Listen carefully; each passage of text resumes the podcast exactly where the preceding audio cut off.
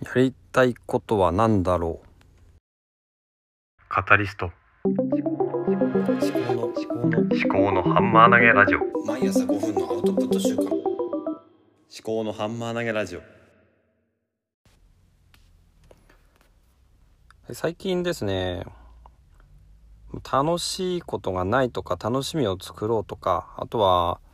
逆にツイッターと距離を取り取った方がいいんじゃないかとかあとはアウトプット昨日だとアウトプットをどういうふうに更新していくかやっていくかっていうことについて考えてたんですけれどもどうなんでしょうかね。うん。まあいろいろ考えすぎなんだと思うんですよ。何がやりたいかっていうのをもうちょっと考えた方がいいのかなと。考えるっていうかまあやりたいこともやっちゃえばいいとは思うんですけどね。で今日聞いたポッドキャストであのポッドキャストができるまでっていうポッドキャストですよね。でピトパのコンさんがやってるやつなんですけどもあのポッドキャストでしてはいけないことということでまあ、海外の記事を参考にしながら話をされてたんですね。で、その中で、うん、まあ、編集をしないで出しちゃうっていうことは、まあ、あんま良くないよねっていう話。その間があって、なんかこう何話そうかなって考えてる間が、長い間です。まあ、間延びの間ですね。で、ちょっと前に、ポッドキャストアンバサダーでも、あの、まあ、あの、空白を切るかどうかみたいな話もあって、で、その時私が間延びの間は切った方が良くて、多分間合いの間っていうのは、えー、合間、間、間合いですね。うん。間合いを取るっていうのは、こう、意識的に取るもので、間延びっていうのは無意識的に、無意識的にというか、うん、何もできなくて、まあ、伸びちゃうっていう、その間延びしちゃってるのは、多分取った方がいいんですよね。で、でコンさんは、その、まあ、間ができちゃってるんだったら、まあそういうのはもうライブ配信でいいじゃんっていうね。あの、スタンド FM とか多分ボイシーとかそういうラジオトークとかそういうものだと思うんですけども、ライブ配信でやればいいじゃんと。だから、ポッドキャストっていうのはアーカイブ型コンテンツになるわけだから、あの、だから、ちゃんと作品としてあの作った方がいいんじゃないのっていうことですよね。で、これはまあ、あの、もちろん、ポッドキャストができるまでっていうのは、結構、ポッドキャストで、あの、まあ、食べていくまではいかなくても、ちゃんとブランドとして、ポッドキャストを成立させていく人のための、まあ、話だと思うので、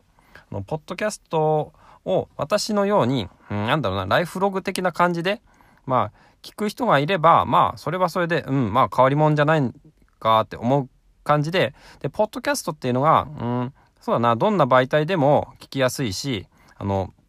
まあ、RSS があるし、このスタンド FM とかだと、結局そのプラットフォームがダメになっちゃうと、もう聞けなくなる可能性があるんですね。まあ、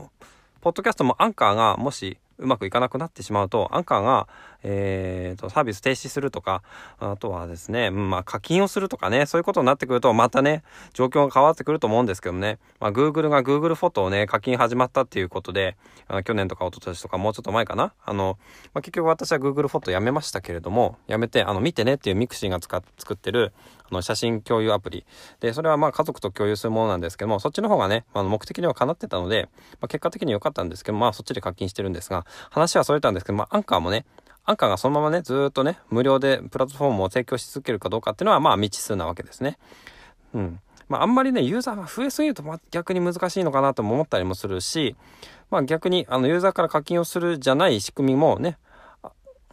あるわけですかね。スポティファイの方で課金するっていうところで、まあ、スポティファイ独占配信っていうのをアンカーで配信してる人の中からこう掘り出していって、で、スポティファイにいいコンテンツを集めて、で、いい、いいコンテンツを集めたスポティファイに、あの、ユーザーを集めて、あの、リスナーの方のユーザーを集めて、で、あの私のように、まあ、月額課金をすると。そういう流れが、まあ、あるにはあるので、まあ、アンカーはまあ、大丈夫かなという感覚的には思ってるんですけども、まあ、そういうことで、あるんですが、まあ、ちょっと何の話をしてたかっていうと、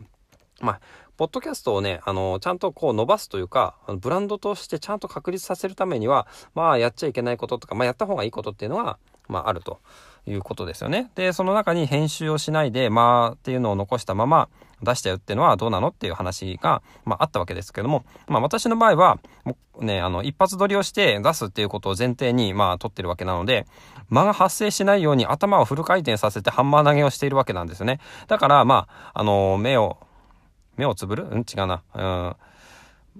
そのまま間が、あの、残ってしまっても、そのまま配信してるし、別に私自身をこう、なんていうんですかね、すごくこう、インフルエンサーにしたいとか、そういう話でもないですから、あの、多少間が残っててもいいというふうに思っているわけですね。あともう一つはニッチですね。ニッチを定めないであの始めるっていう。だから逆に言えば、まあ、ちゃんとどこに刺さるかっていうのを意識して、どの分野でやっていくかって。だから何にも決めないで、あの、思ったことを話すっていうのは、まあそ、それこそその人にファンがつかない限りは、うん、再生は伸びないよっていうような話ですけどね。まあ、これも同じで、私の場合、それをね、再生が伸ばすことっていうのを目的にそもそもしていないので、この思考のハンマー投げラジオっていうのは、ニッチを決めないで、まあ、とにかく、まあ、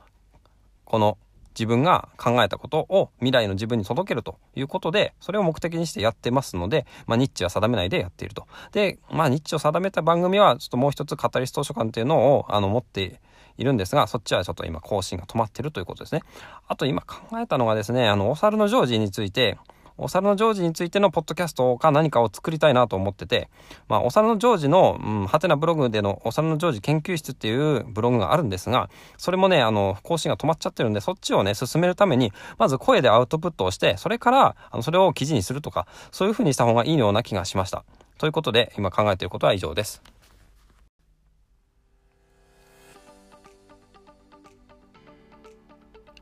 で、私はね、この、ポッドキャストをねあんまりこう自分ですぐ聞かないでいるんですよね。でアンカーの方であの再生回数とかも出てくるんですけども再生回数ね、うん、大体ね平均が4とかで3とか2とかで私もまあ数日経ったら聞いたりするのであれ何話してたかなと思って聞くわけですけども、まあ、私以外にリスナーがいるということ自体がこれはまあ奇跡ですね前にも言ったんですけどもこれはもう奇跡ということでまあスタンド FM の方でも聞いてる方もいるようなんでまあ、ただねコメントとかは特にはないですけども別にコメント求めてるわけではないですしまあ静かにねひそやかにささやかにあのなんだろうな自分の声を残していって、まあ、こんなこういう喋るっていうのは、まあ、私家族の前ではあんまり見せてないことなので、まあ、家族に聞かれたらねちょっと恥ずかしいかもしれないけども、まあ、家族にもね聞いてもらえるようなそんな番組をもうちょっとね作っていった方がいいのかなって思ったりもするんですよねではこれでまた。